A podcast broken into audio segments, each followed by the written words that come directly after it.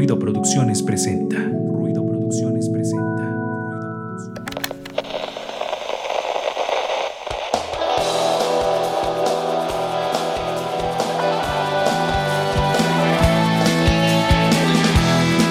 Esto es Ruido de Fondo, un espacio para compartir, difundir y crear contenido cultural independiente.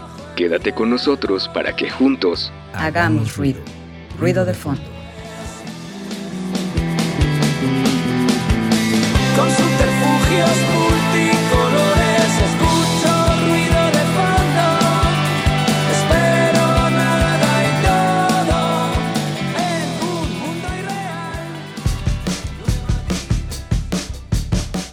Saludos amigos que están sintonizando esta transmisión. Que dije que ya no iba a decir eso, pero bueno, este, que están viendo esta transmisión a través de Facebook Live. Ya tenemos nuevo fondo, un poco más chido según yo. Pero si ustedes alcanzan a notar, hoy venimos diferentes, con nueva iluminación, digo con diferente iluminación. Y no se alcanza a ver, voy a quitar tantito mi micro. Ahora sí, ¿eh? ¿Qué tal? Soy un clérigo. de, cual- de cualquier película de terror, así que ustedes pueden elegir, ah, se parece a de tal película o así. De, de esos, este... Ah, de esos que hacen exorcismos, por eso me disfracé así.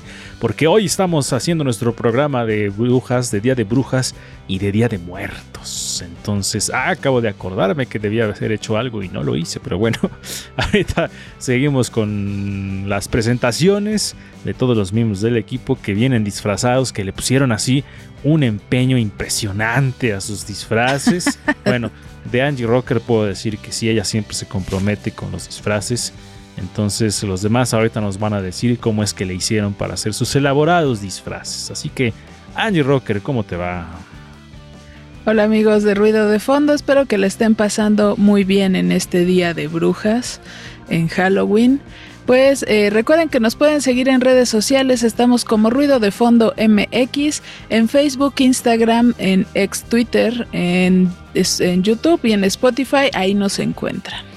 Y cuéntanos, Angie, de qué te disfrazaste. Y si no va a decir la gente, ¿de qué se disfrazó? A ver, a ver, cuéntanos, cuéntanos. Bueno, pues eh, fue hecho con cosas que tenía a la mano, pero bueno, este disfraz es inspirado en Lydia Dietz de Beetlejuice. Cuando va a casarse con Beetlejuice, entonces es cuando usa un vestido de novia rojo, entonces en eso está inspirado este disfraz, no sé, ahí medio. Luego se me cae el velo, ¿no? Pero pero ahí si de repente ya no lo ven fue porque ya se cayó. Ahí está. Ahí está el disfraz de Angie. Y les decía, yo estoy como de exorcista, de religioso exorcista, o como de rabino. Este, porque ahorita que tengo mis audífonos puestos, parece que también tengo mis, mis bucles como los rabinos. Pero bueno, seguimos con las presentaciones y ya anda aquí Resendis también. ¿Qué tal amigos y amigas? Buenas noches, buenas, este, a decir buenas y tenebrosas noches. Eh, pues sí, ya estamos aquí presentes, un gusto estar con todos ustedes en estas fechas de días de muertos y de Halloween. Yo me quise disfrazar ahora de un Catrín, como una especie de Catrín, así, pero pues hacerse todo el maquillaje está bien complicado, ¿verdad? Así que tuve que usar esta máscara. Y este, y pues de eso venimos disfrazados. De medio Catrín, diremos, ¿no? Medio, medio Catrín. ¿Cuánto. ¿Cuánto tiempo te llevó preparar ese disfraz tan complejo que nos muestras ahora en pantalla? Rápido, encontrar la máscara y ya. Ahí, se- ahí se ve, ahí se ve el compromiso, amigos. y ahorita van a ver a alguien que también se comprometió un montón y dijo, no, eh, le pensó y le repensó para su disfraz. Así que saludamos a nuestro amigo Fabián Rosas. ¿Cómo estás, amigo? Hola, ¿qué tal? Buenas noches. Este, espero que estén teniendo una tenebrosa noche, pero que sea agradable para ustedes y que disfruten del programa. Yo solo me puse un gorro rojo y ya soy parte de la tripulación de Jacques Cousteau, entonces esa, esa era mi idea ya, sencilla. Eh, ¿Qué tiempo te llevó pensarlo, amigo? A ver, cuéntanos, ¿cómo fue el proceso de elección? ¿A qué hora lo hiciste? Pues, pues, fue, fue cosa de dos minutos, ¿no?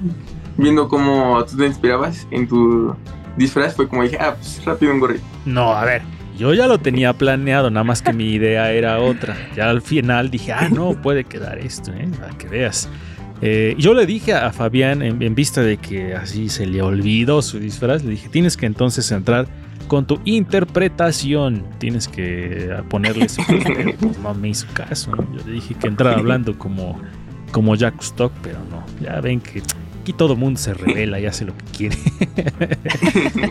pero bueno, así comenzamos nuestro programa especial de Día de Muertos y de Noche de Brujas de Halloween. Porque nos gusta mucho, en lo particular es la fecha que más me gusta del calendario. Entonces, a propósito de eso, va la Rocktro que vamos a hablar hoy sobre una canción que seguramente todos ustedes en algún momento de su vida han escuchado. Quizá todo mundo ha visto esta película, pero pues no saben la pequeña historia que hay detrás de esta canción, que la verdad es de lo más interesante, porque resultó, así como los disfraces que nuestros amigos de Ruido de Fondo prepararon, así esta canción fue elegida así express. Nadie se lo esperaba, fue como, ay, ya se nos hizo tarde para acabar de editar la película y nos falta la música, pues agarren algo del que anda por ahí tirado. Así fue. Entonces vamos a escuchar esta historia y regresamos. El pasado, el pasado. Suena en retrospectiva.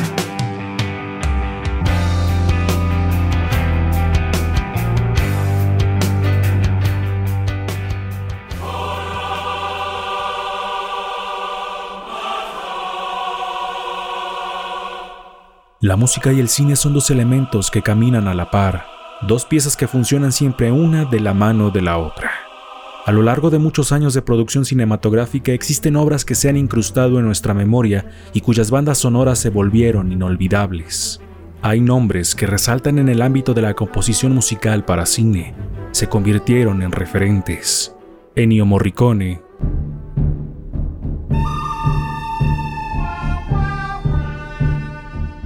John Williams.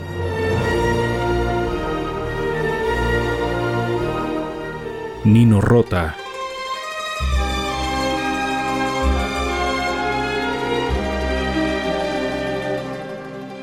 Entre muchos otros. La música en las películas de terror juega un papel trascendental. Las notas, los acentos, las cadencias tensas e inquietantes van aderezando los planos y secuencias que los directores elaboran para aterrorizarnos.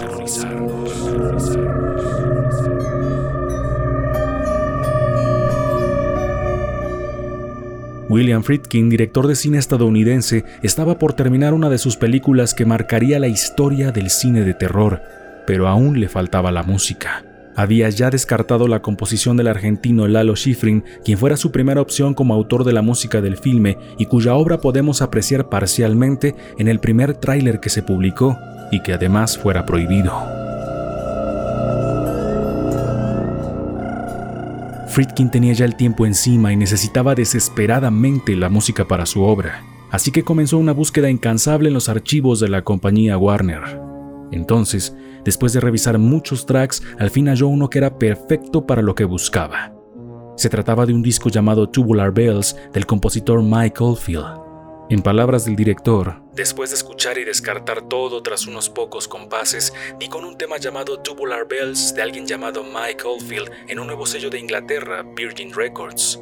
Tras el motivo inicial, que me pareció inquietante, el resto del tema era una especie de demostración del sonido que producen varias campanas. Pero ese motivo de apertura era perfecto. Así su filme tomaba la obra de Oldfield y es seguro que cada vez que suena, podemos sentir un escalofrío que nos recorre el cuerpo.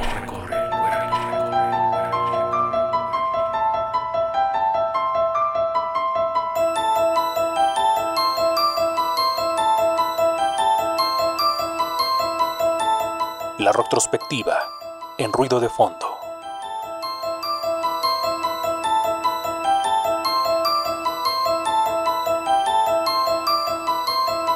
Estamos de vuelta en Ruido de Fondo Tenebroso y estaban ustedes escuchando esta breve historia sobre cómo esta canción que se hizo muy famosa con la película del exorcista, pues fue elegida por el, el director que pues la encontró ahí nomás en los archivos de, de Warner y dijo, ah, esto está chida y que se la pone, ¿no? Porque pues, le habían mandado a hacer su banda sonora, pero como que no le gustó.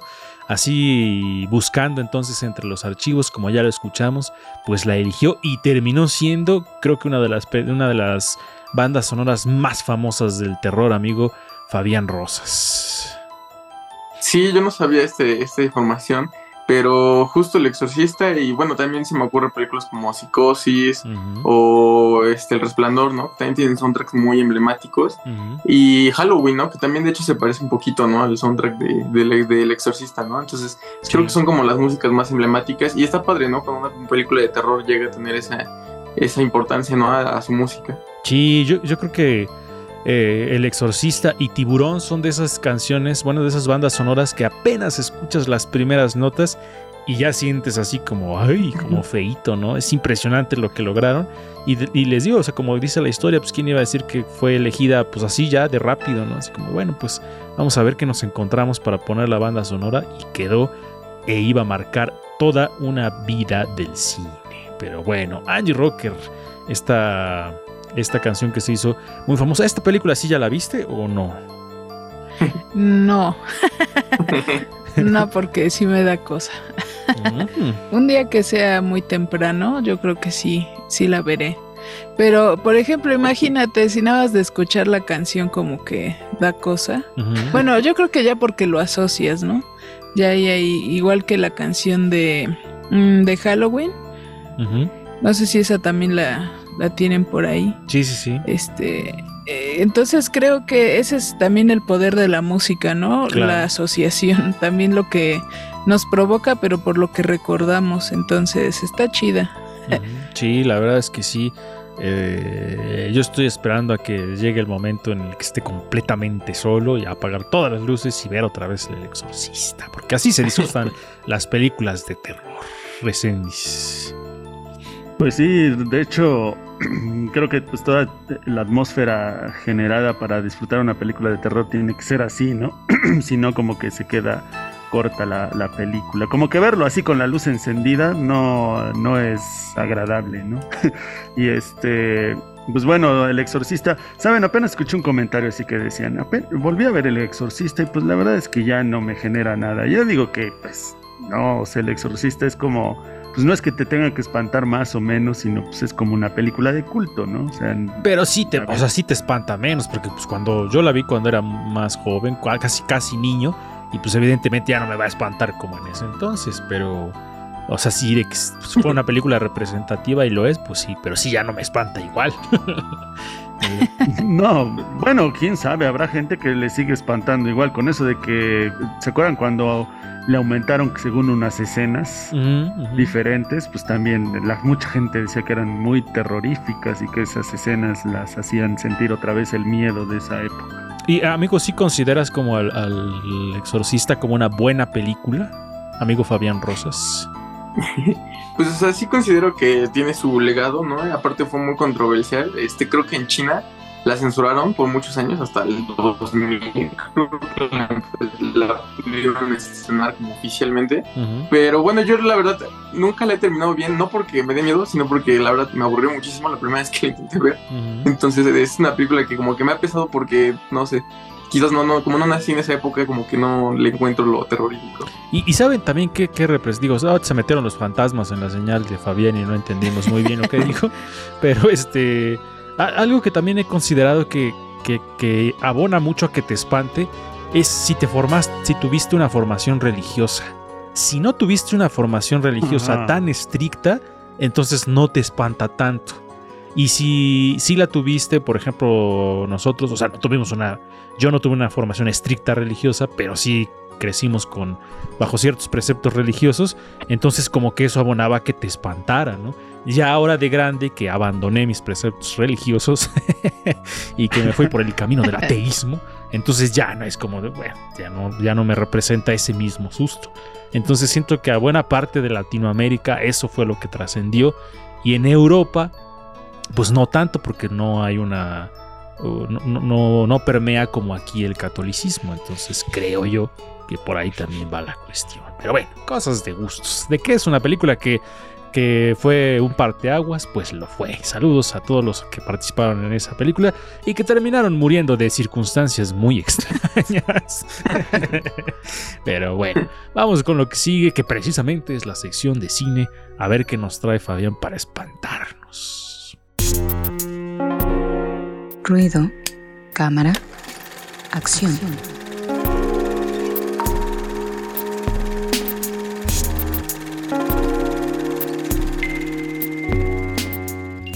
Amigos, estamos de vuelta y ahora sí vamos con la sección de cine para ver con qué nos va a espantar Fabián Rosas. Adelante, amigo, a ver qué nos traes para esta, este programa especial de Día de Muertos y Halloween. Pues sí, quise traer dos películas que pues más que nada tienen que ver creo que con Halloween y todas estas, pues esta parte de los sustos, ¿no? Por así decirlo. La primera película es El Hombre Invisible del 2020, si no me equivoco. Eh, esta es una película que, bueno, Universal, es, la productora lleva varios años queriendo hacer como estas películas de todos estos este, monstruos clásicos como Frankenstein, Drácula y así. Y pues ninguna le ha funcionado realmente, este, porque siempre como que quieren hacer su universo cinematográfico de monstruos y pues no ha sido como mucho del agrado del público. Pero esta película la, la hicieron así como muy, como muy bajo presupuesto, no pensaron en hacer como un universo cinematográfico con esto y les funciona muy bien, la verdad es que creo que es la que mejor ha funcionado de ellas. Este, la película se centra en la protagonista, este, que es este, Elizabeth Moss, esta actriz del cuento de criada o Mad Men, ¿no? Que es una actriz bastante buena en, en la televisión, ha, ya ha tenido varios éxitos. Y aquí pues interpreta a una mujer que está intentando escapar de un novio tóxico, ¿no? Y este novio tóxico pues es multimillonario y de alguna manera él logra convertirse en invisible para poderla acosar, ¿no? Y entonces empieza como a... Empieza a hacer su vida muy difícil, ¿no? Y entonces ella cada vez se va metiendo en más problemas y mucha gente, pues, no a nadie le cree que verdaderamente él sea invisible, ¿no? Aquí lo interesante, pues, es que, o sea, la novela original habla un poco como de esta parte que creo que es una pócima la que el personaje toma para volverse invisible y entonces aquí como que lo actualizan, ¿no? Eh, tiene ahora, es una tecnología como muy avanzada la que utiliza para volverse invisible y creo que está padre porque la película realmente no requiere como de tanto este esfuerzo técnico, ¿no? Porque la película fue hecha simplemente con un hombre en, traje de verde y ya con eso lograron hacer todas las partes de- del hombre invisible, ¿no? Entonces creo que eso está padre, ¿no? Porque es una película que no requiere mucho y si bien es la historia así la más original, creo que sí es una historia bastante interesante y que renueva a este personaje, ¿no? Que pues, creo que ya lleva varios años que no se hacía una película de él y como que lo trae a la actualidad de una manera interesante. Eh, creo, creo que. No sé, pero creo que me acabas de hacer un spoiler que era una duda que tenía. En el sentido de que. eh, eh, me esperaba, ¿sabes? Un giro de tuerca en la, en la, en la historia. Que no fuera la invisibilidad tal cual que de alguien que logró ser invisible, ¿no? Sino que al final fuera de. En realidad no había. O sea, era como una especie como. Pues de un juego mental que ella misma estaba teniendo, ¿no? Así como de no mames, no. Como de esas veces en que ah, nada era real, todo se lo estaba imaginando. Pero pues nos acabas de decir que sí. que sí había logrado ser invisible de acuerdo a esa tecnología. Te digo, no sé si sea un spoiler, pero yo lo sentí como spoiler. Es como de, ah, yo. Cuando vi el tráiler, co- como no te explica nada de cómo es que está invisible este hombre invisible, entonces dije, ah, a lo mejor hay un giro de tuerca interesante en la película, pero. No sé, ¿tú qué opinas, Angie Rocker? ¿Nos acaba de hacer un spoiler el señor Fabián Rosas o no? Pues es la misma duda que yo tenía.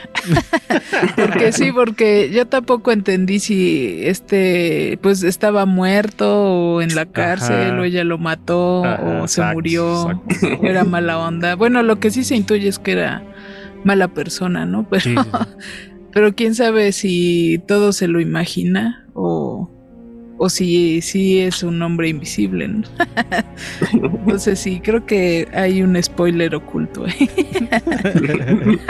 Un spoiler cierto- invisible. Un spoiler, ándale.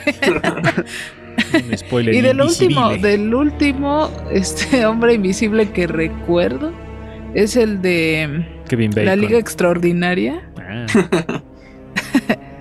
Sí, ¿no? Creo que Sí. esa, esa película donde Con Sean. Connery. Ándale, ese mérito. Entonces, amigo, ¿cómo te vas a justificar con este spoiler que nos acabas de dar? Bueno, en mi defensa en el tráiler se ve que hay un traje que un personaje está usando, entonces Solo diré eso. Aunque Ah, podrías decir que en tu, en tu defensa podrías decir, pero más allá de cómo se ha implementado la tecnología, la película nos muestra.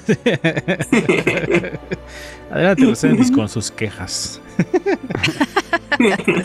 ¿De qué año es la película? Del 2020, justo salió en pandemia.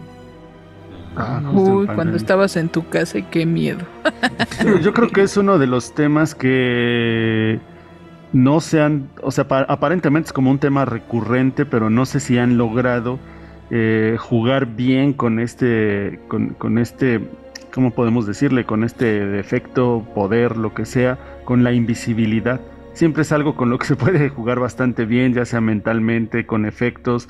Y pues la verdad no sé si aquí lo logren, ¿no? Pero pues queda como que esa, esa, esa intriga, ¿no? De, de qué es lo que sucede en realidad. Yo recuerdo dos invisibles, una de Los Cuatro Fantásticos, La Mujer Invisible, y recuerdo a Kevin Bacon con El Hombre Invisible. Y el hombre invisible del Chavo del 8. pues ahí está la primera propuesta que nos trae Fabián, que se, la neta se ve bastante chida y sí contrasta con lo que hizo Kevin Bacon. Entonces, bueno, con lo que la película donde sale Kevin Bacon, vamos. Pero bueno, adelante con la siguiente.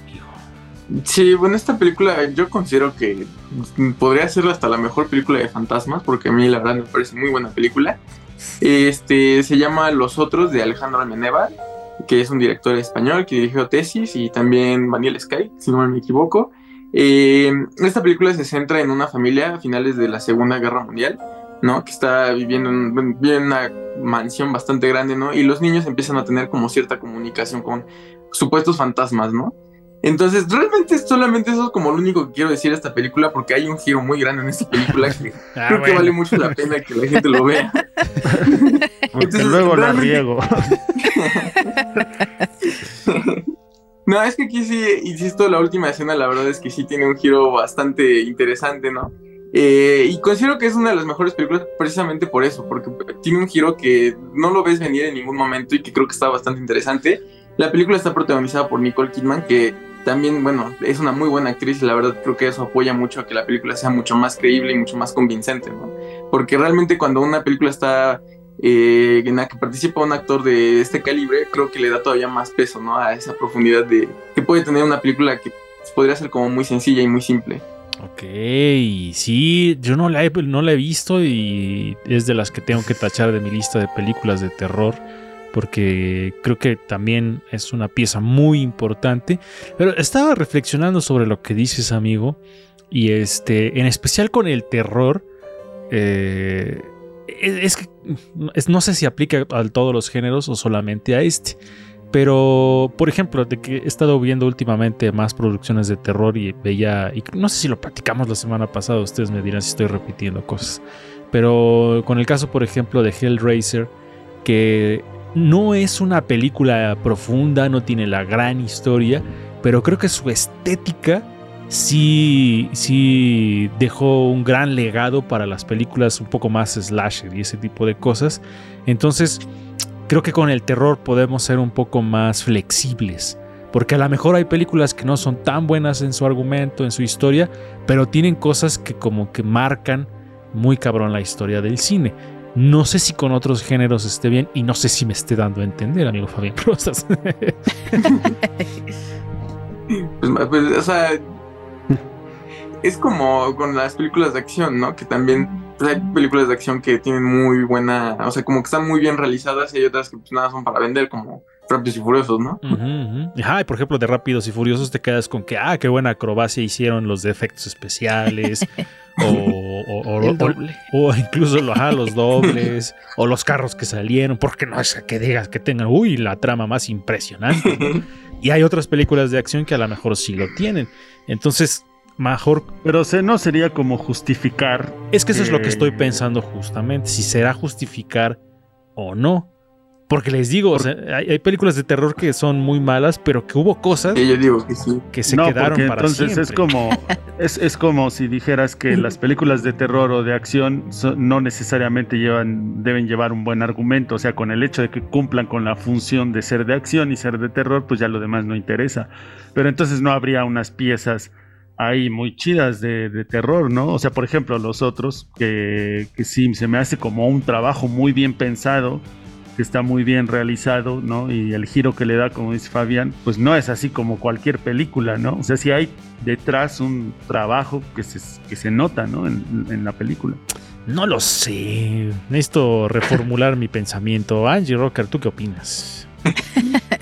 Bueno, primero quiero decir que por fin esta sí la he vi. esta sí ya la vi. por primera vez. Pena te debería de dar. Pero, ah, pues creo que hay de todo, ¿no? O sea, hay películas que, eh, pues, sabes que solo te van a Ah, asustar. ya estás como la chimotrufia, es como todo, tengo, no tengo razón. Me había disfrazado de la chimoltrufia. No, este.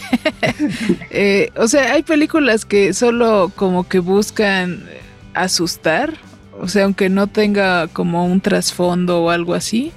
Y hay otras que sí, creo que cuando se meten también un poco en el terreno de lo psicológico.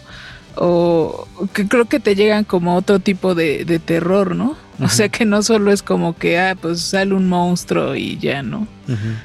como que X. y creo que en esta película sí hay como e- ese tipo de otra cuestión, ¿no? O sea, hay algo más que solo eh, ver una película que te va a asustar, ¿no? O sea, es que es más suspenso. ándale, es más suspenso. Por, eso, horror. por eso les decía que, o sea, entonces pues, eh, quizás sí aplica para cualquier género, ¿no? O sea, a lo mejor hay películas que son muy malas, pero solamente por alguna cosa dices, ah, bueno, pero pues me quedo con eso, ¿no? Pero pues, obviamente eso no quiere decir que sea una buena película ni que justifique la mediocridad que en algún punto tuvo. Pero, ajá, eso me refería solamente que con las películas de terror, como que lo empecé a pensar porque como he estado viendo algunas, por ejemplo, la que también vi recientemente, la de X, precuela de lo que es Pearl, estas películas muy famosas de esa productora. Este, me gustó cómo se cuenta la historia, me gustó los personajes. Y digo, pero pues no, no, no fue así como ah, la gran película. Pero tiene escenas de slasher, como de sangre y esto que si dices, ah, te quedas así como, "Mm, como desveo eso. entonces, pero es lo que les digo, entonces creo que sí aplica pues como que a cualquier género, ¿no? A lo mejor digo, pues, eh, no, hay, no hay películas, no todas las películas son perfectas, te quedas solamente con algunas cosas y pues a fin de cuentas aplica para cualquier género. Angie Rocker, adelante. Ah, bueno, iba a preguntar, por ejemplo, hay, bueno, supongo que sí, pero hay películas que han sido premiadas, o sea, de terror, que han sido premiadas este, en guion o Ah, en... sí, es cierto. Buena pregunta. Bueno, de los Oscars, que son como los más populares, si no me equivoco, mejor película solo está El silencio de los inocentes. Y bueno, no sé si la podemos considerar como de terror, terror, ¿no? Porque creo que No, tampoco es como que sea un terror así muy explícito, es más como un thriller psicológico, ¿no? Por así decirlo, policíaco. ¿no? No tanto de terror, pero esa es la que está considerada. De ahí en fuera, es un género que sí es muy rara vez está, está como valorado dentro de, de estos premios. Lo que es Entonces ese la academia nos está dando la razón. La academia no, pro- no premia a películas de acción ni de terror. Ah, pero pues ¿qui- ¿quién se va a basar en lo que diga la academia? Es como... "Nah". Pero en, en otras premiaciones, no sé, en los BAFTA, en... Ajá, Cannes. Ahí se han presentado, ajá, El oso de Berlín. el de Berlín. Creo que Fabián se... Bueno, Se realmente fue de así, de los BAFTA y todo eso, sí es como. Ya, ya regresó, ya regresó. Adelante, adelante. No sé si ya regresé. Ya. Este, pues sí, premios como los BAFTA, los Globos de Oro, la verdad se sellan mucho por este. Por los Oscars son como muy parecidos. De festivales de cine, sí es raro que, que entre una película de terror. Sí llegan a ver, pero casi no las premian. Eh, hace poco hablamos de pues, Hasta los Huesos, si no me equivoco, de Luca Guadagnino. Esa película, por ejemplo, se presentó en, en- en Venecia y ganó mejor dirección, ¿no? Podría ser como un ejemplo de eso. Pero realmente eso sí es un género que no está como muy ligado a estos premios. Pero hay ciertos festivales. Está, por ejemplo, hay un festival que es de puro cine de ciencia ficción y terror, que justo creo que Guillermo del Toro ha participado varias veces ahí. Eh, no me acuerdo cuál es el nombre de ese festival, pero tiene el logo de King Kong. este, ese festival es este, plenamente de eso, ¿no? Entonces, sí, sí hay ciertos festivales que buscan como hacer que la gente quiera ver esas películas y quiera hacerse más de ese cine y de una manera más innovadora. Y yo así como de, ah, por fin encontré la fuente donde voy a bu- buscar ese tipo de películas y no me da el nombre, va bien. Es que no quiero cometer un error porque es que tengo un nombre, pero no estoy seguro si es ese. Así que mejor ahorita lo confirmo y lo digo. Porque ya nos apodan ruido de fondo, datos erróneos. ruido, datos erróneos de fondo. Pero eh, pues es- está chido porque a mí me gusta y pues a mí me encabrona que no premien ciencia ficción y terror. ¿Por qué? Y de hecho eso debería de ser un aliciente para todos los que están imbuidos en ese tipo de cine para hacer cine cada vez más chido. O sea, la academia no sé qué rayos le pasa, pero bueno, ya sabemos que todo es negocio en ese tipo de cuestiones. Este, mm, ¿dónde las podemos ver, amigo? Bueno, ya encontré el nombre, es el Festival de Cine de Sitges. Ese es este justo el festival que es como de ciencia ficción, este, fantasía y terror. Gracias, gracias, Y- amigo. Luego me lo pasas por escrito porque no sé cómo se pronuncia o se escribe. Sí, y este el, eh, el Hombre Invisible se encuentra disponible en renta por YouTube. Antes estaba en HBO, no sé por qué ya la quitaron. Y los otros está disponible en Prime Video, si no me equivoco, y en renta también en Claro Video. Ahí está. Muy bien. Gracias, amigo, por las recomendaciones de terror de esta noche. Vamos a un corte a leer comentarios para que ustedes vayan dejando ahí sus saludos, comentarios. Y regresamos con el tema que precisamente pues, va a ser de cosas de terror y de Día de Muertos. Uh. Estás en ruido de fondo. Hagamos ruido.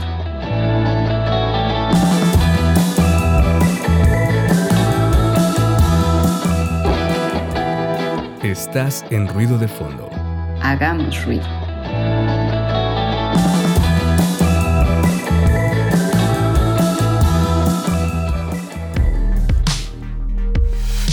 Feedback. Feedback. Temas y entrevistas en ruido de fondo.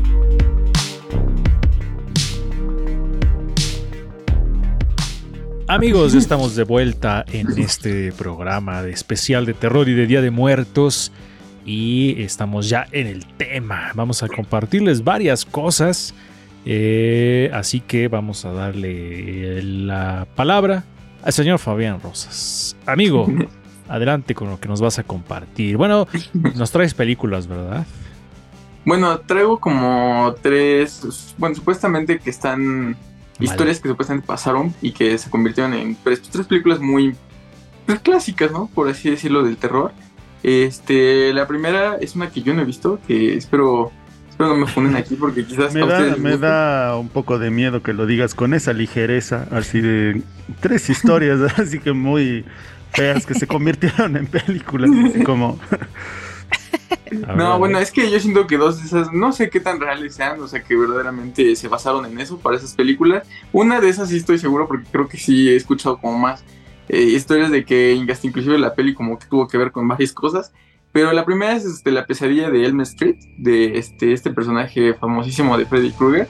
Que bueno, supuestamente para estas películas se basaron en un supuesto caso que hubo de eh, unos este, migrantes que iban en un barco de Asia a Estados Unidos y que por alguna razón no querían dormir, ¿no? Porque ellos decían que al dormir este, empezaron a tener pesadillas, empezaron a tener como muchos ataques y que, bueno, fue justo eso lo que inspiró a que los creadores de la película pues se imaginaran como esta parte de, de dónde podría como venir ese terror, ¿no?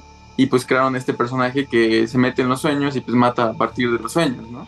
Pero justamente es algo como pues, bastante curioso, ¿no? Eso de los terrores. Dicen que por más que intentaron como investigar y psicoanalizarlos, como que no lograban determinar qué fue lo que ocasionó que todos, porque eran muchísimas personas las que no querían precisamente dormir porque todos decían que tenían malas pesadillas y que algo les pasaba en sus sueños, ¿no?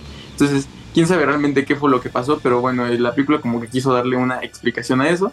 Otra película es El Exorcista, que bueno, esa también ha estado vinculada con muchísimas cosas, ¿no? También la producción de la película fue muy caótica, inclusive creo que de una secuela o de, de la primera, de la segunda o la tercera creo, hubo muchas personas que murieron, ¿no? Misteriosamente. Ujú. Pero la película dicen que supuestamente está basada en un caso verdadero de un niño que a sus 12 años este, tuvo como una posesión por algún demonio, empezó a hablar en latín y que justamente tuvieron que hacerle 30 exorcismos para que finalmente este demonio pudiera salir de su cuerpo. según se dice, este niño llegó a levitar e inclusive llegó a, ver- a tener esos comportamientos que la película retrata, ¿no?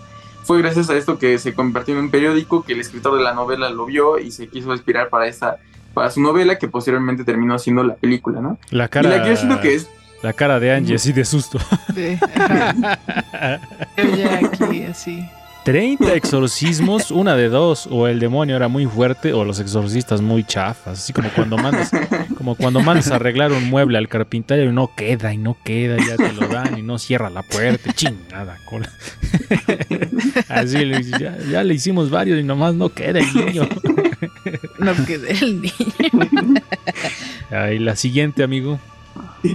Bueno, según eso dicen que el niño pudo vivir feliz toda su vida, según, ¿no? Entonces, quién sabe si verdaderamente haya sido así.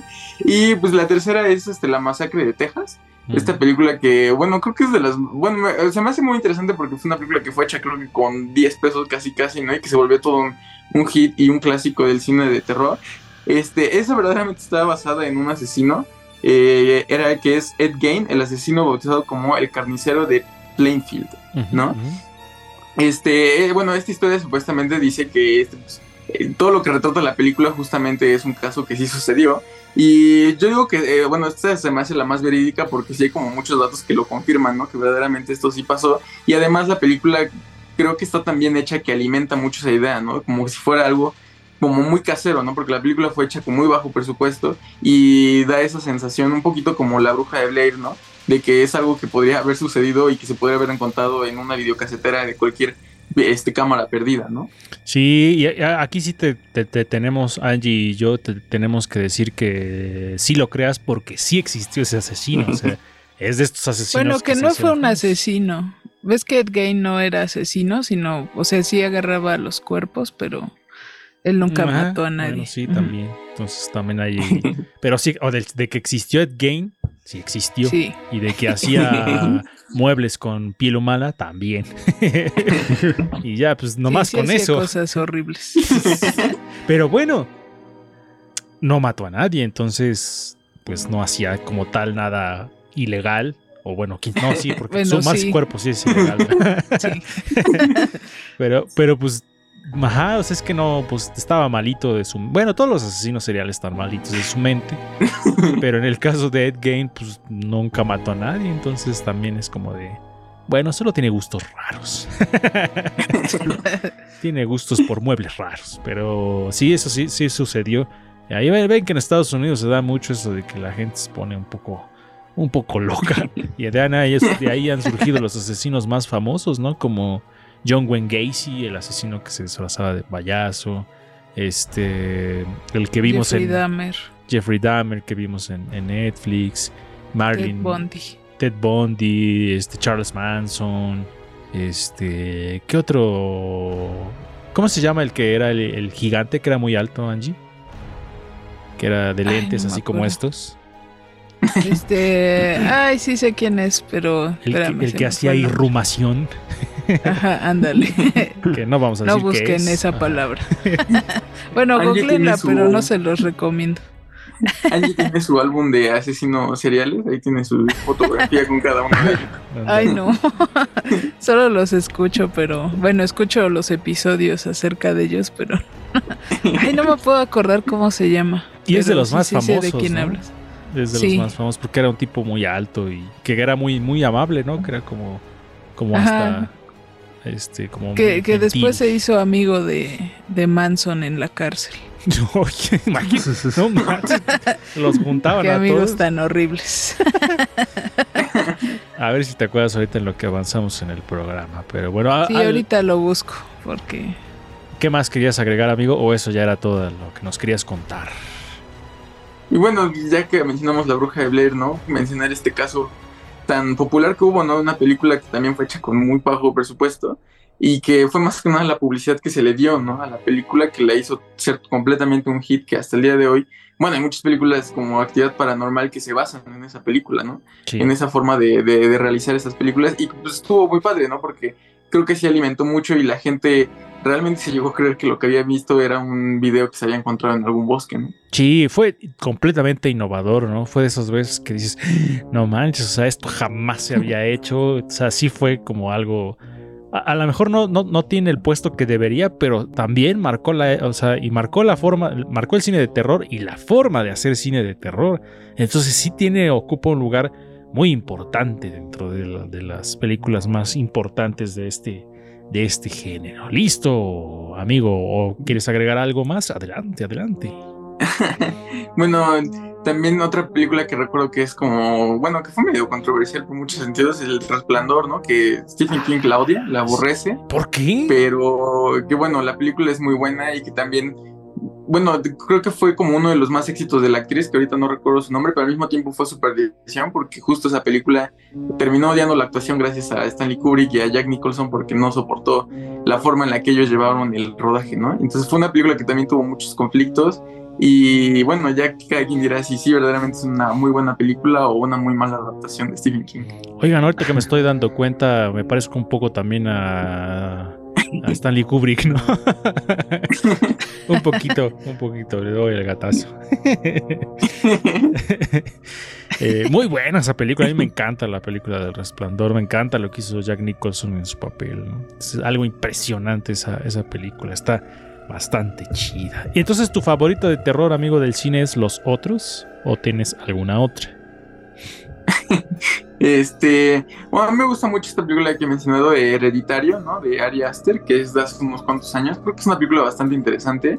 Eh, creo que, porque justo toca temas como muy clichés del diablo y todo este tipo de cosas, pero lo hace de una manera bastante interesante, con giros, y con giros y con un tratamiento como muy diferente, ¿no? Entonces justo creo que eso está interesante. Ya de allá fuera ese director ahorita no me gustan todas sus demás películas, pero esa sí se la recomiendo. Perfecto, listo. Ahí está lo que nos quería compartir Fabián hoy en esta noche de Halloween y de Día de Muertos. Y yo les voy a poner un sonido, amigos, para que lo escuchen. Y ahorita regresamos. Unos segundos nada más.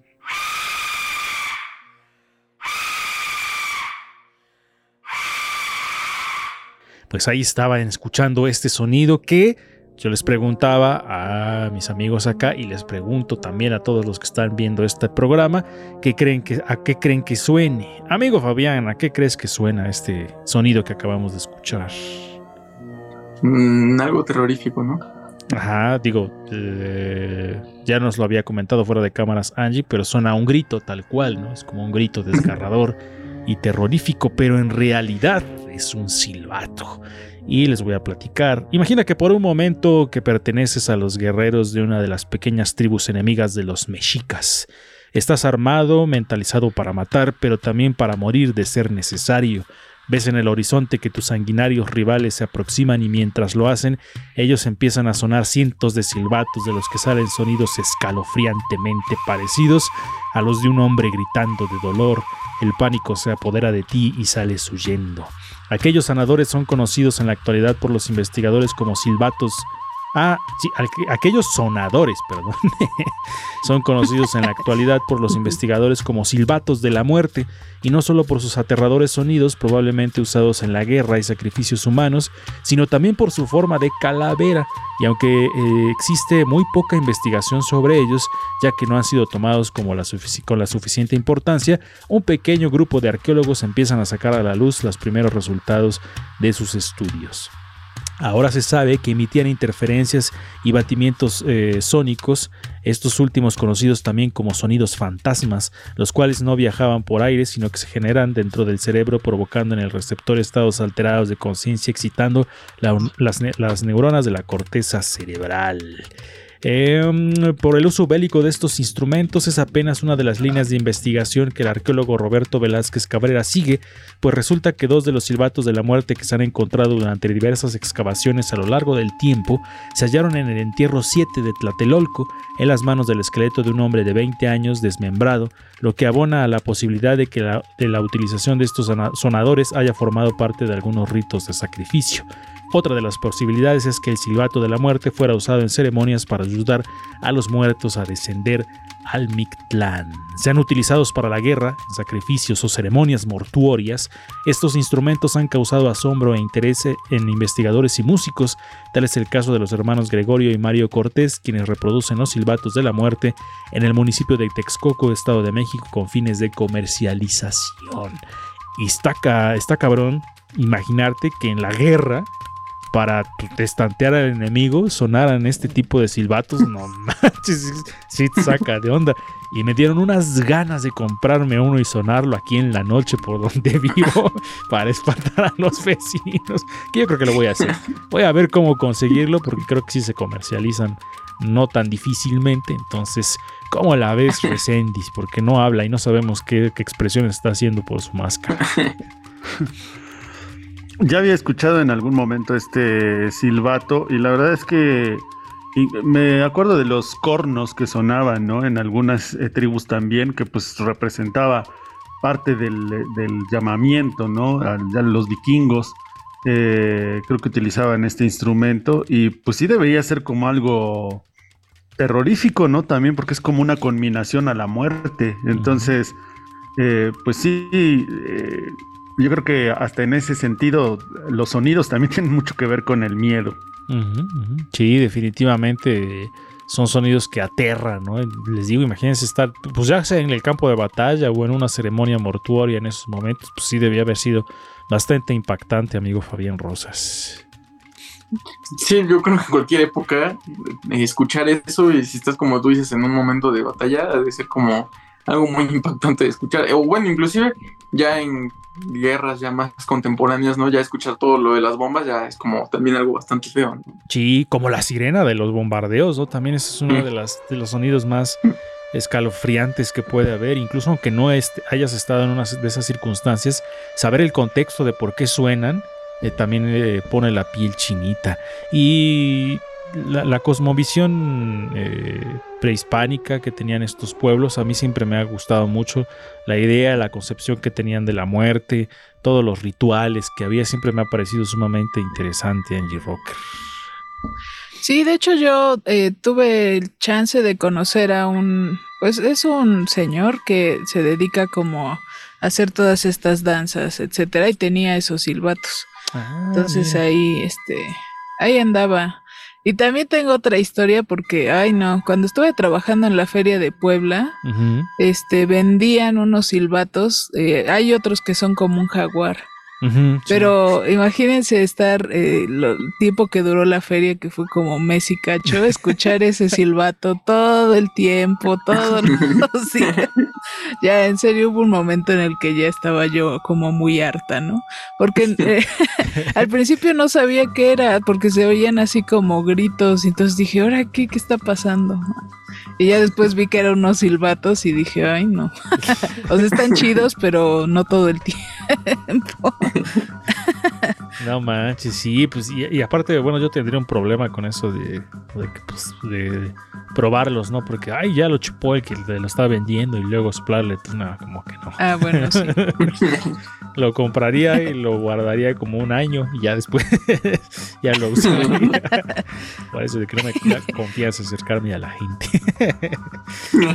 Pero ahí está esta historia sobre los eh, silbatos de la muerte azteca llamados, que aunque no hay mucha investigación, eh, pues tan, tan, este, digamos, no oficial, sino más bien académica, pero esa era la palabra que estaba buscando.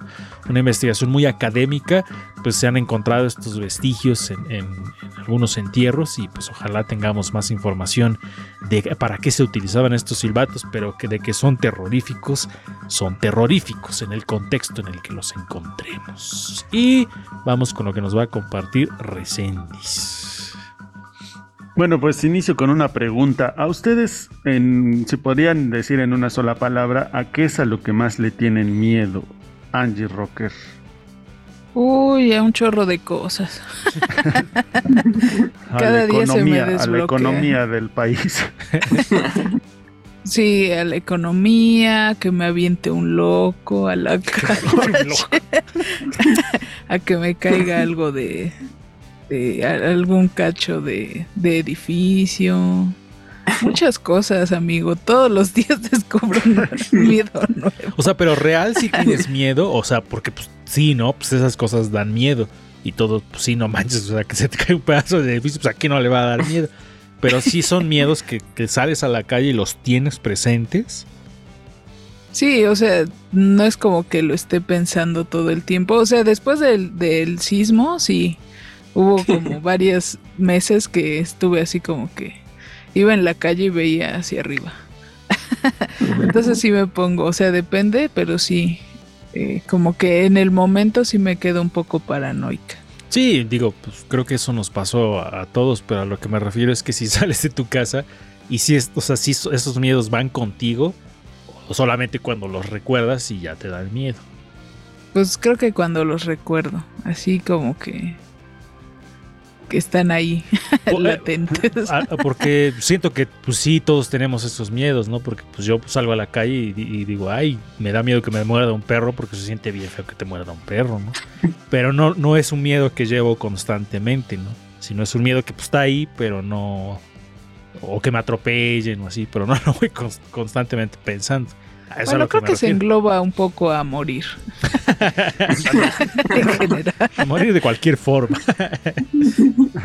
Porque, por ejemplo, yo, pues, de- de- desde que generé eh, este miedo a salir por la pandemia y todo eso, o sea, sí es un miedo que afortunadamente ya estoy trabajando, pero sí es un miedo que todo el tiempo, o sea, todo el tiempo está conmigo. Entonces, a eso voy con que te preguntaba eso, ¿no? Porque pues, sí, a mí también me da miedo lo que a ti te da miedo, pero no viaja conmigo, no está conmigo todo el tiempo. Eso, eso te preguntaba. Si hay un miedo que tú tienes, Angie, que todo el tiempo lo tengas. O que sea el que más te da miedo. Pues ese, la muerte, yo creo. Bueno, segui- seguimos con las respuestas. Fabián, Le quedó trabado. Tengo miedo de que un día no regrese. Ah, lo ah, ¿lo sabes. sabes? Sí, ya la sabes, ya la sabes. Ah, sí, ya nos había comentado. Ah, Pero sí, o sea, si es de que sales a la calle y quieres no encontrar Sí. un ave. Y no, luego, o sea, si me encuentro, no sé, un grupo de palomas, prefiero rodear o irme por otra parte que cruzar. No manches, qué cosas. Bueno, Hilaro Mendoza, entonces, ¿cuál es tu miedo? Pues ahorita eh, ese del coronavirus. Pero a otra cosa creo que no le tengo. O sea, es que podría decir estos miedos pues como más generales, ¿no? Como miedo que se muera algún familiar o cosas así. Pero yéndonos de la parte un poco más, digamos, superflua, por llamarlo de alguna manera, creo que no. No hay algo así que diga, ay, esto me... o la oscuridad, o los fantasmas, o ese tipo de cosas como que no, no son miedos que tenga muy presentes. Bueno, pues fíjense que algunos elementos que los directores en el cine normalmente trabajan para dar miedo a las personas, para generar el, miedo, pues son algunos que muy recurrentes, que incluso pues este estudio es porque a muchas personas pues les generan miedo precisamente este tipo de cosas. Y sí, justo lo que decía Angie, el primer lugar eh, de estos elementos es el miedo a la muerte. Mm. Sobre todo porque pues es como algo que no, casi es inevitable, ¿no? Que, que no se juegue con esto en las películas de terror. En segundo lugar, en segundo lugar están los, la oscuridad. Generalmente se juega con esto de la oscuridad, que ya ven que desde niños, que es algo muy absurdo, ¿no? Porque creo que desde pequeños nos enseñan a tenerle miedo a este tipo de cosas, que pues no tendría por qué, ¿no? Pero bueno, pues ahí está la oscuridad. En tercer lugar están los animales o elementos que pueden subir por nuestro cuerpo.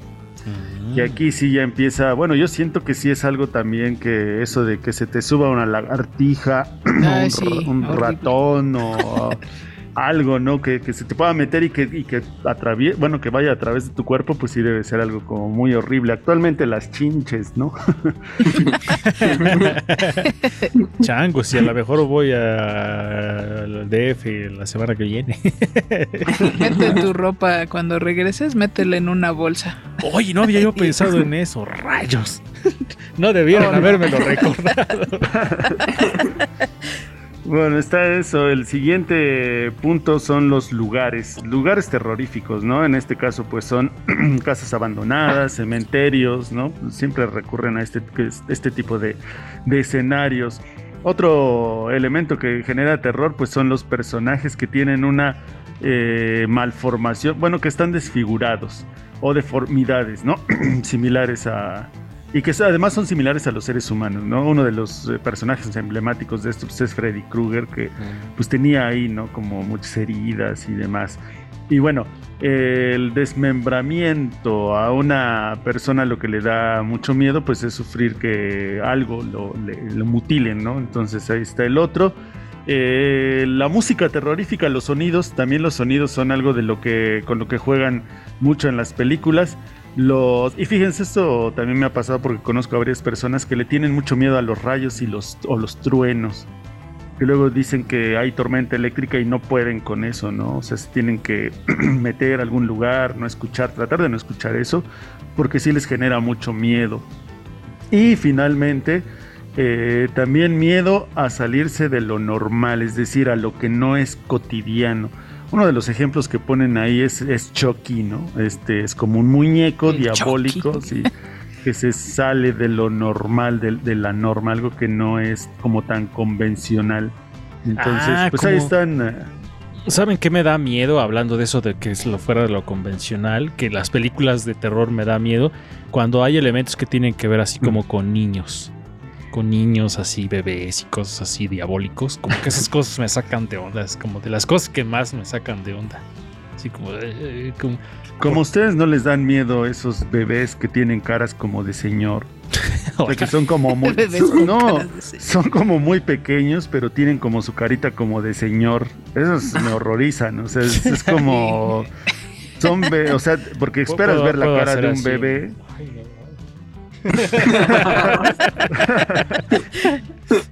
Pues te- tú esperas ver a un bebé pues, con cara de bebé, de pequeño, pero hay bebés o, o niños muy pequeños de 3 años, dos que tienen cara como de señores chiquitos. Eso Yo a mí se me hace terrorífico. Así en vivo, sí no. un montón. Sí, en vivo. plaga. no, yo nunca he visto uno así en vivo. O sea, he visto así como en, en fotos o así, pero en vivo no, nunca me ha tocado. Todos los bebés que he visto son como normales. Bueno, o sea, sí, con cada bebé. Yo le quería preguntar a, a Fabián Rosas antes. Falta Angie, ¿verdad? De compartirnos lo que trae. Pero yo le quería preguntar antes a Fabián. Oye, ¿y la- lo- las mariposas muy grandes no te dan miedo, amigo? Pues, no, realmente no. Las mariposas no. Porque ves que hay Pero- unas que son muy grandes, como de este tamaño, así, que se meten a las casas y se paran así como en las esquinas, que son que como parecen negras. aves. Ajá, que parecen aves. Sí, no manches. Esas no te dan miedo. Bueno, entonces, entonces creo que no me he topado con una de esa magnitud. Y no, no podría decir si sí o si no me da miedo. Ah, o sea, aquí en mi casa seguido hay, seguido vienen y este y se paran así en las esquinas y son muy grandes, te digo, como de este tamaño, ¿no? Bueno, como Razón para no ir a tu casa. Esta es una botella de un, li- de un litro, es como de este tamaño la mariposa. O sea, extendiendo sus alas. Y a mucha Oye, gente le dan miedo esas mariposas. Ajá. Dentro de las aves también te dan miedo las lechuzas. Y no, cualquier tipo de ave. Los guajolotes. tienen cara de gente. sí. Aquí, aquí en la noche venía una lechuza a pararse por la barda y estaba realmente muy gigante. Y luego estaba el acecho de la gata de Nina y nada más estaba no ahí. manches. Sí, no Para que se quisiera comer un gato, sí estaba muy Pues, grande. no, no, no saben que los, Sí. las aves anteriormente se llevaban a los niños. Eso es un mito, ¿no? ¿Cuál mito, no? ¿Cómo Eso va a no ser es un cierto. mito? No han- ¿Cómo va a ser un mito? ¿No han visto las garras de la, por ejemplo, de los halcones mito. o de, lo, de las lechuzas? O sea, no- bueno, no un mito, pero eso casi nunca ha pasado. O sea, salvo que sea una a- Salvo que sea una población que vive así a la intemperie y en un lugar donde hay, aves gigantes. en pues la prehistoria. ¿Y, lo, y las gallinas, amigo. sí, también. También. ¿Qué otra ave hay Sí. así como común? Los pavos de Navidad. No, esos son los peores para mí. ¿A poco? Los pavos, los Y guajolotes. lo- los pavos, los pavos reales, no, no, no, esos no los tolero. No manches. Si nunca un te avestruz es muy gigante. Ah, una vez. No, qué horror. y si un Un- día alguien te da... Por ejemplo, no puedes ir a una boda y cuando hacen las bodas y que echan las palomas. No. no, qué Yo horror. pensé que cuando bailan con el guajolote. No. También. Que imagínate que te dieran un día a bailar y dice, si has visto esos bailes que te dan un chiquihuite con un guajolote y tienes que ir bailando así? What is chiquihuite? No. ¿No has visto esas bodas? No podría. no? No podría. Mm, Pero cocinadas no te dan miedo. Cocinadas. Ellas son indefensas. Pero bueno, seguimos para finalizar con lo que trae Angie Rocker. Bueno, yo solo eh, investigué eh, acerca de los exorcismos. Creo que hemos estado hablando mucho de ese tema. Eh, que precisamente como decía Lalo hace un momento, que pues sí, eh, exactamente está más asociado con el catolicismo y de hecho de forma muy extraña, después de que salió esta película del exorcista en el 73, eh, muchas personas empezaron así como a exigir exorcismos, ¿no? O sea, aumentó como el pedir exorcismos. Ándale, aumentó la demanda. Porque bueno, se tiene que hacer como se supone una solicitud y hay un sacerdote que está designado. Eh, no cualquiera puede hacer un exorcismo. Y de hecho también se tiene que seguir como un protocolo donde se tiene que, eh, que, que descartar que haya algún tipo de enfermedad mental porque pues se puede confundir, ¿no? O sea, se supone que al seguir este protocolo es como para no ser, no hacerlo, no hacerlo, perdón, de forma irresponsable, Claro. eh, porque pues sí ya han pasado cosas, este, pues que no han tenido un buen final, ¿no? Digo eso también que nos decía Fabián de esos 30 exorcismos, pues no creo, ¿verdad? Mm, No creo que sea buena idea. Pero sí fue muy extraño porque eh, aunque existen como en otro tipo de culturas y religiones, en la que más se da es en la católica. mm, ya.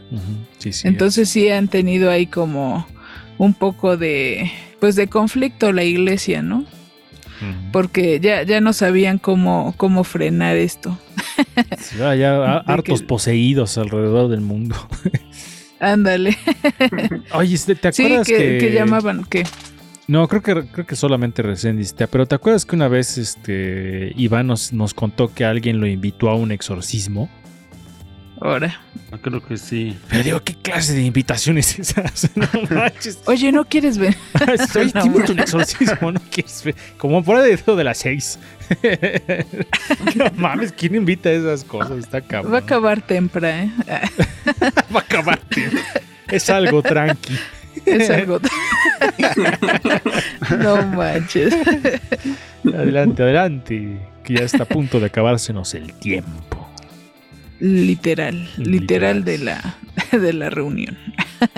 Eh, sí, y entonces como después no, no podían tener este ya esta recepción de solicitudes, pues la gente buscaba otras opciones y pues ahí es donde las cosas empezaron a salir muy mal. Entonces, eh, pues acérquese a su sacerdote de confianza y pregúntele si es que quiere este, acceder a este tipo de cosas. No, pero sí es importante como eh, esta cuestión, ¿no? De que siempre hay que descartar también cuestiones médicas, ¿no? O sea, a veces todo lo queremos como achacar a cuestiones, este, que sí existen, o sea, para mí sí existe estas cuestiones de energía, etcétera, pero pues también hay que ver el lado de la ciencia, ¿no? Sí, sí, sí. para sí. que no ocurran. eh, por, por cierto, digo, hay un, un caso de un exorcismo que salió muy mal y no les... No he escuchado ese episodio en Leyendas Legendarias, pero dicen que sí está muy horrible. ¿Cuál? Es el de Almanza. Ay, no, ese es el peor episodio que he escuchado en mi vida. Ah, mira, ahí está. sobre ese, pod- ese podcast eh, de leyendas legendarias. Vayan y escúchenlo para que se lleven el uno de los En peores. la noche ahorita. Pues, más que nada, más que susto, es como de ah, rayos, terminó Coraje. muy mal. Ajá, es como, no manches, en realidad eso pasó. Sí, está muy horrible. Es como Y escuchar. tiene que ver con esta cuestión, de hecho. Es como escuchar gore.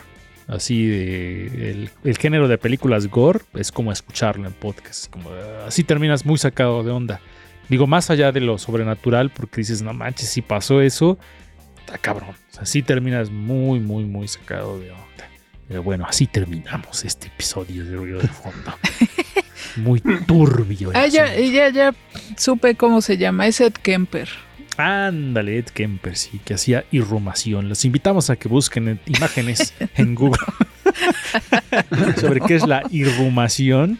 Entonces, ahí le- y seguramente Fabián y Arcenis que no saben qué es, van a buscar y luego ya no van a poder dormir.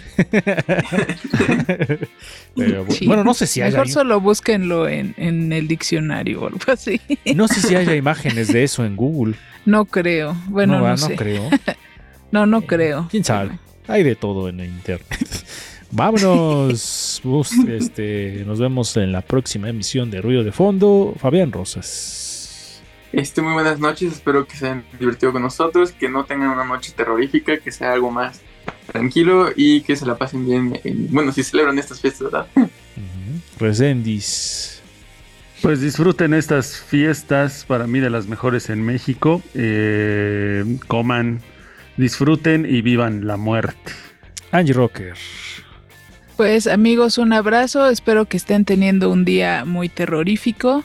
Y también eh, pongan su, of- su ofrenda y invítennos hojaldras ya cuando la levanten. Eso sí es cierto. Adelante ah, con las invitaciones y con las hojaldas que las recibimos bien aquí en Ruido de. Vampiros, monstruos, criaturas, ovnis, aliens, de eso se trata el Halloween. Eso está bien chido. Espantarse con esas cosas porque al fin de cuentas acabamos en el terreno de la fantasía. También es bien chido poner la ofrenda, comer hojaldras, pensar que los seres que hemos perdido nos visitan una vez más aquí en la tierra, porque eso es lo que nos da gusto, eso es lo que está chido, y porque para espantarse hay otras cosas, ¿no? Como que "Y no he declarado mis impuestos y ahora sí me va a cargar el payaso. eso sí da miedo, no, lo demás no da miedo, todo lo demás lo podemos disfrutar. Bye, cuídense mucho amigos. Bye. Vayan con Dios.